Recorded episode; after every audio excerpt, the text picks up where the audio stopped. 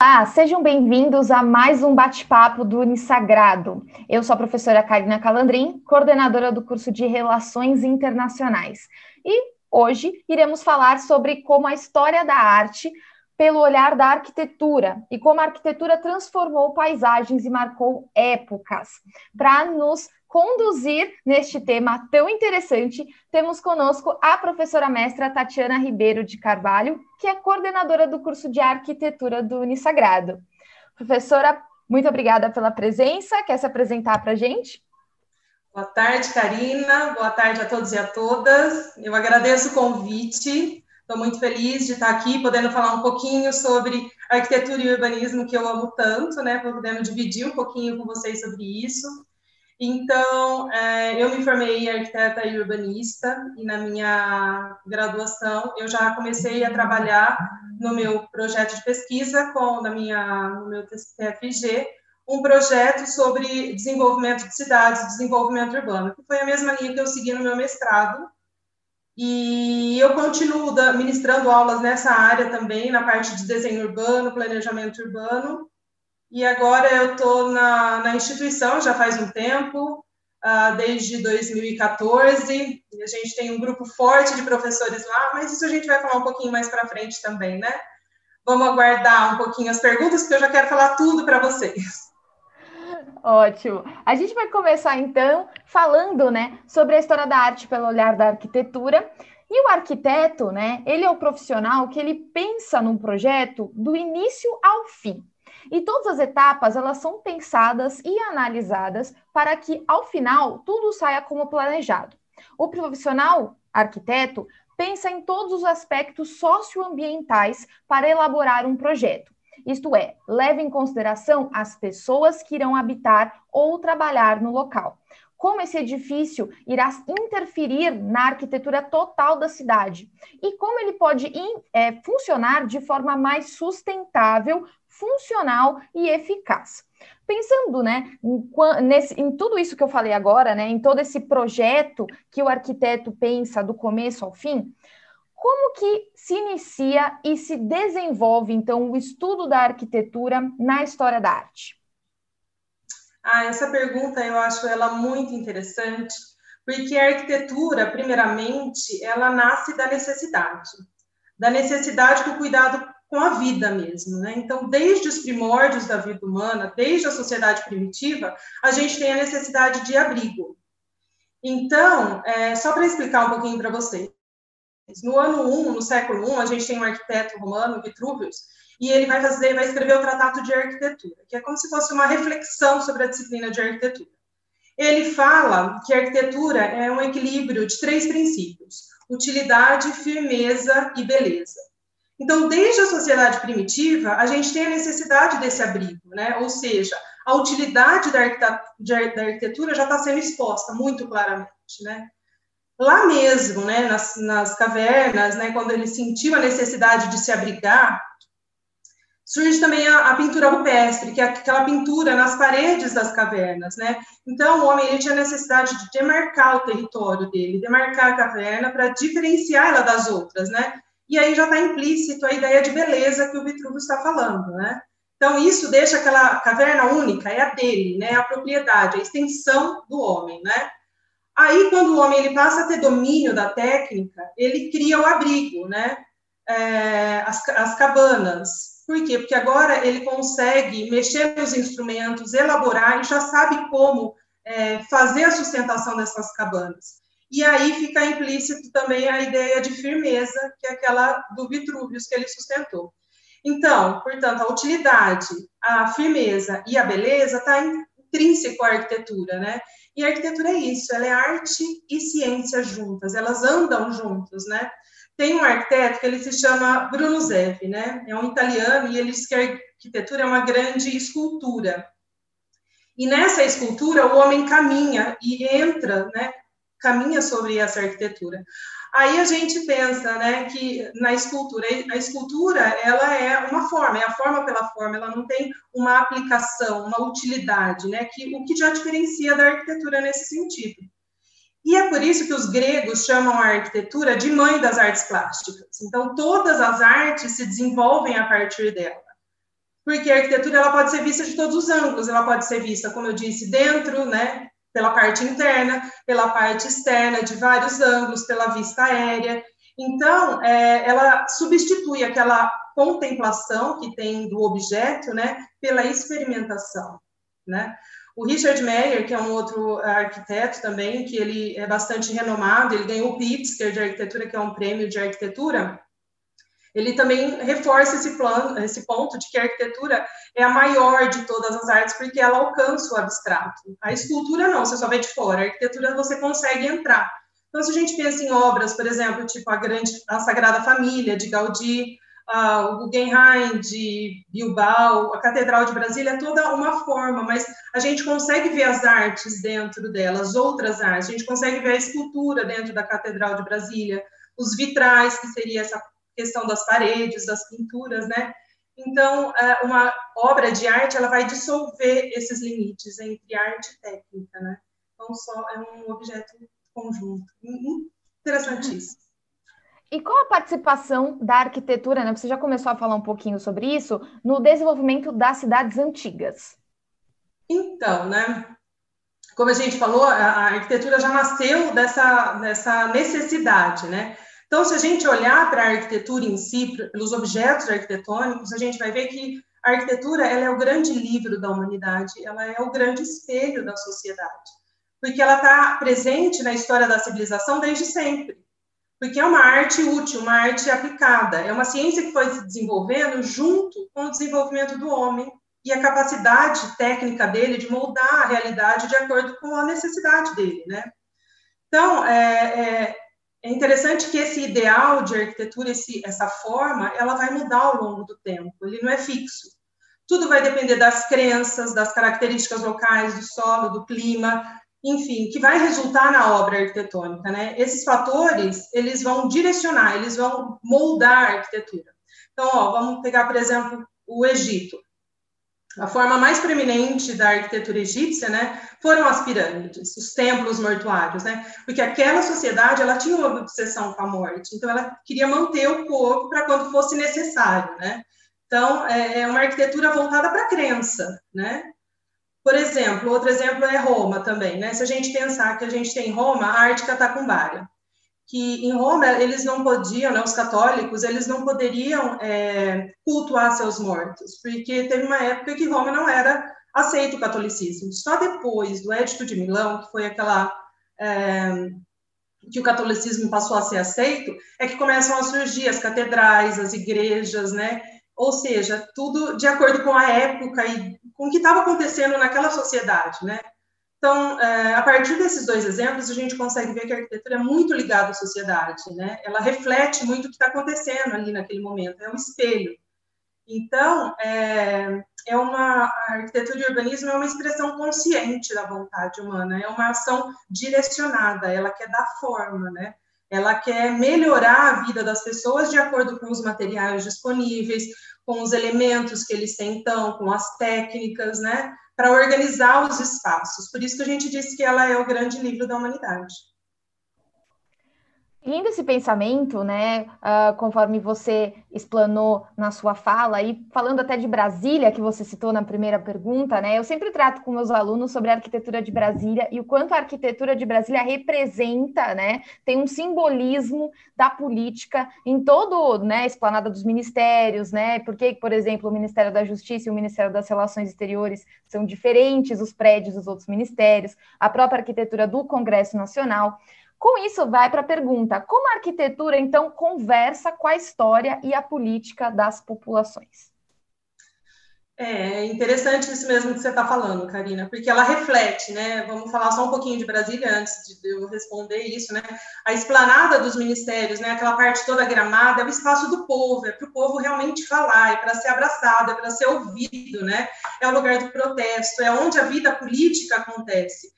Então é muito bonito ter um espaço na cidade, né, na capital do país, ali onde tudo acontece, as decisões são tomadas, que o povo seja ouvido, né, para fazer parte da construção desse país.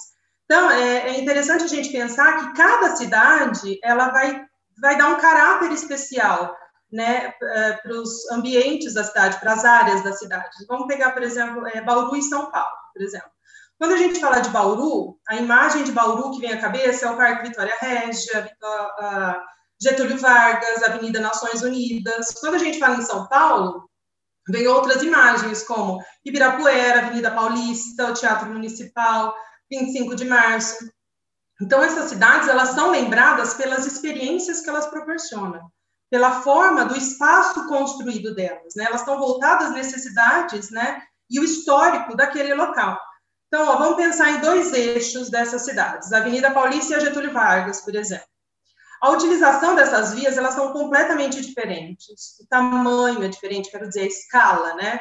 O histórico delas é diferente, os elementos, as edificações. Enquanto uma tem o MASP, a outra tem o, o aeroporto ali. Então, a estética dela é diferente. Então, é, São Paulo, por um lado, ele tem a Avenida Paulista tem um traço cultural muito forte. A Getúlio já é mais o lazer noturno, comércio. Então é como a pessoa se é, lida com aquele ambiente. Então o papel do arquiteto é isso, né? Saber ler a demanda, né? O que se coloca ali frente a ele e tentar organizar isso para a melhor forma uh, possível da cidade. A gente tem, por exemplo, a Praça da Paz em São Paulo, em Bauru. A Praça da Paz é um lugar né, voltado mais para a gastronomia, enquanto a Benedito Calixto, que é uma outra uma praça em São Paulo, é voltado para umas feiras de antiguidades. Então, é, a gente tem que entender que todo esse aspecto da, dos, das edificações que estão construídas, elas carregam em si o peso da história, né?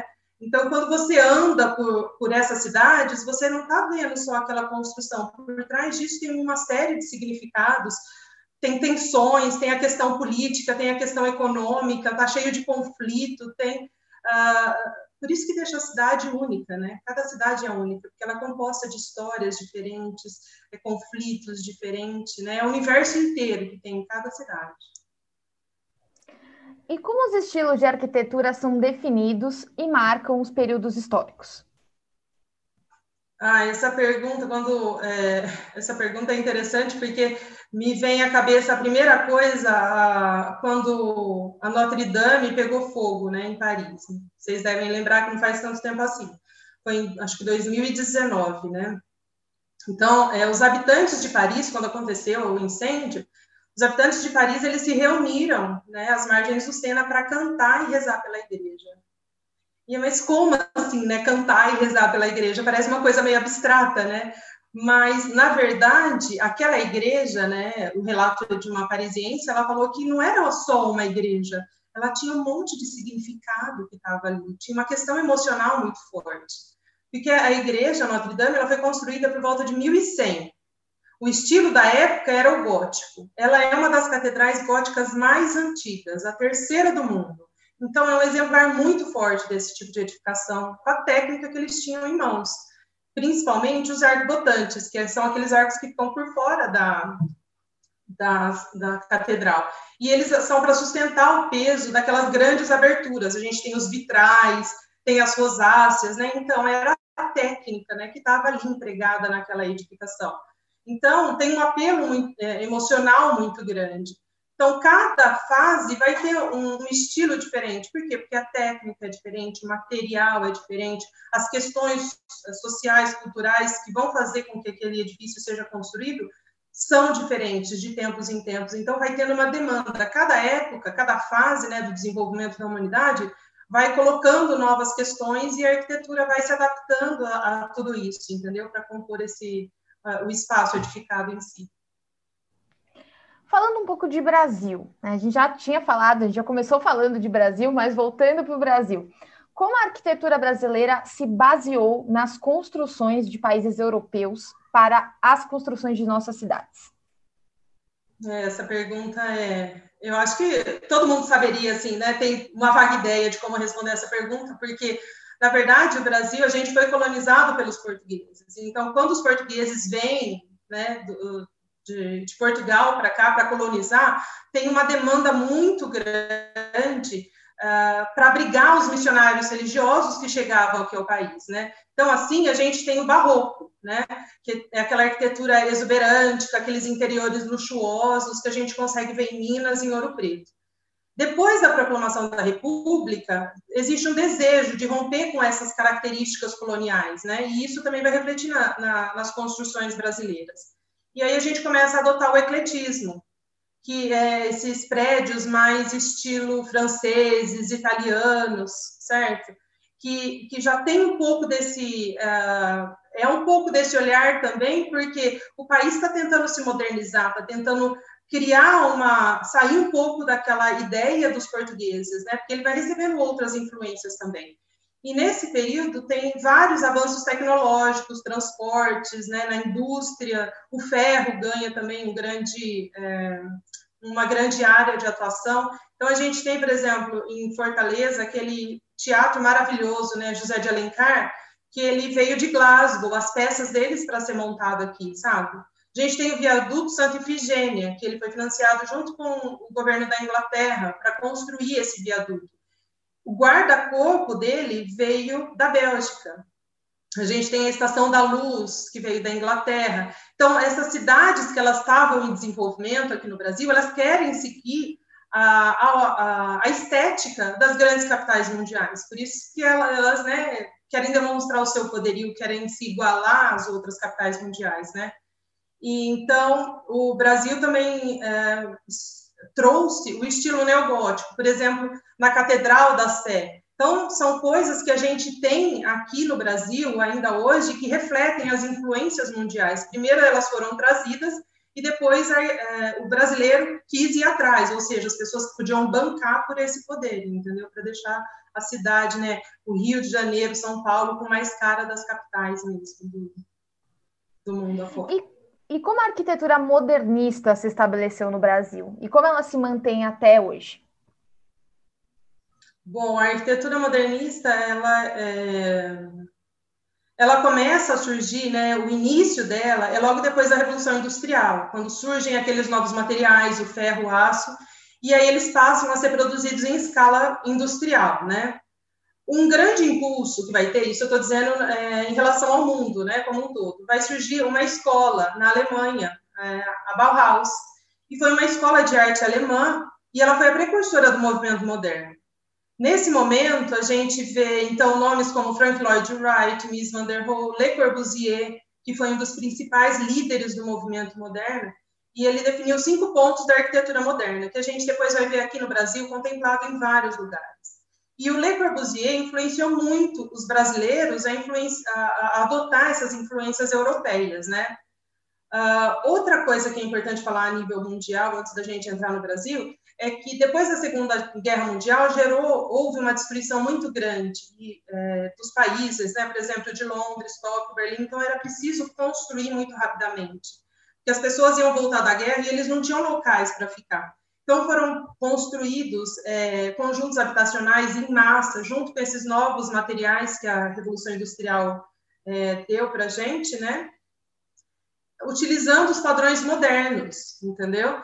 Então, a arquitetura, ela teve esse grande impulso, né? A Revolução Industrial, teve a questão da Bauhaus e depois a Segunda Guerra Mundial, que fez esse negócio realmente deslanchar.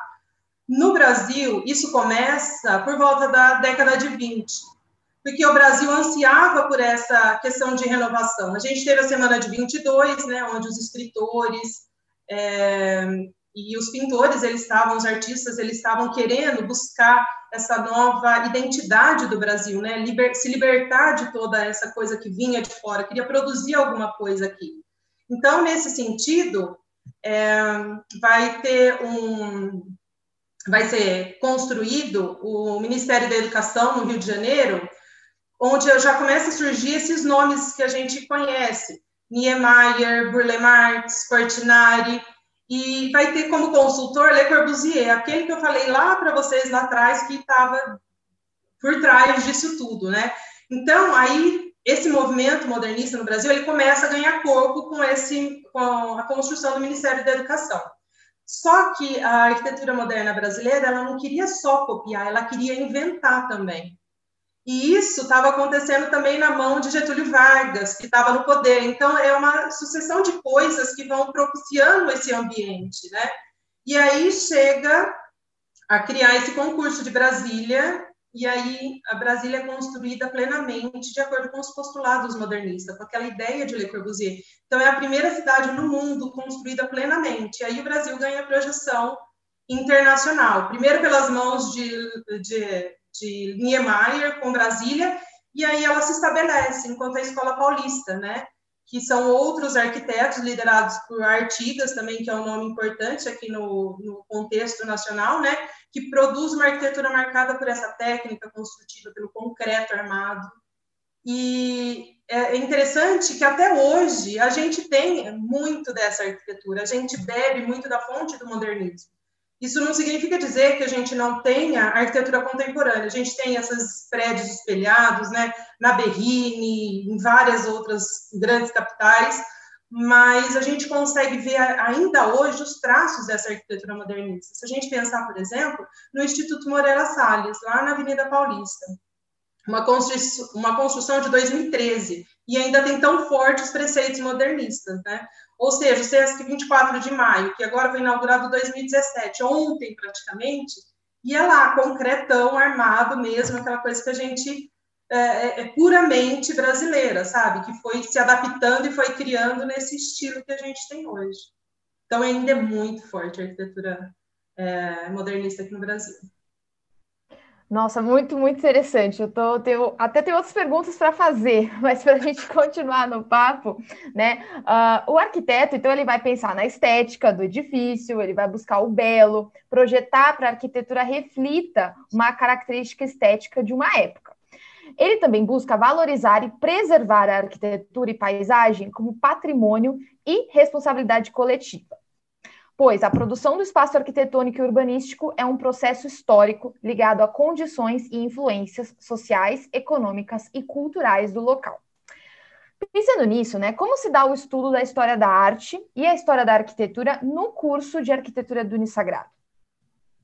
É, no curso de arquitetura, todos os cursos, né, eles seguem o mesmo padrão, as diretrizes curriculares, né, estipuladas pelo MEC, e a gente vai ter o desenvolvimento dessas disciplinas a partir é, do terceiro semestre do curso. Então, ele vai começar com arquitetura mundial e aí ele vai indo. Ele começa com estética e história das artes, aí ele vai partindo mais para a parte da ciência e ao longo de, do tempo, né, com o desenvolvimento do curso, ele vai se aprimorando.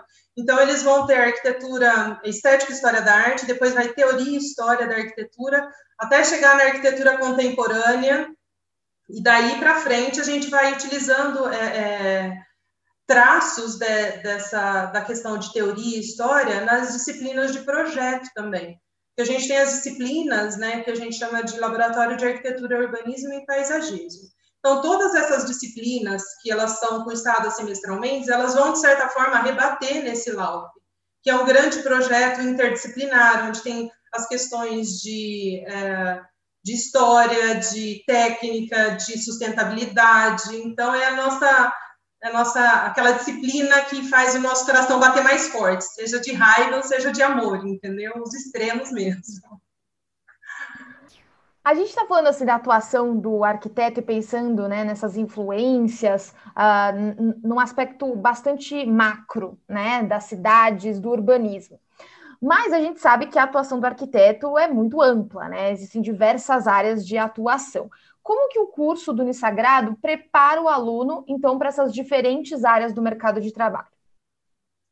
Então, na verdade, a gente tem é, várias disciplinas que a gente vai é, apresentar esse conteúdo para o aluno, instigar, discutir, mas muito, não dá para a gente abordar com, né, com a amplitude que a gente gostaria, né? Então, a gente vai falando ao longo das disciplinas, os alunos, eles têm estágios para eles desenvolverem, sabe, ao longo dos semestres, então isso vai sendo é, visto, empregado lá fora, quando eles estão trabalhando no mercado de trabalho, nos estágios, e eles trazem essas discussões para dentro, então, todos os LAUPs, como eu disse, esses projetos integradores, eles vão trabalhando todas essas, essas disciplinas também, é, e, então, a gente tem parcerias com empresas, a gente tem é, várias atividades, cursos de extensão, onde um pouquinho de cada uma dessas disciplinas vão sendo trabalhadas ao longo do tempo. Né?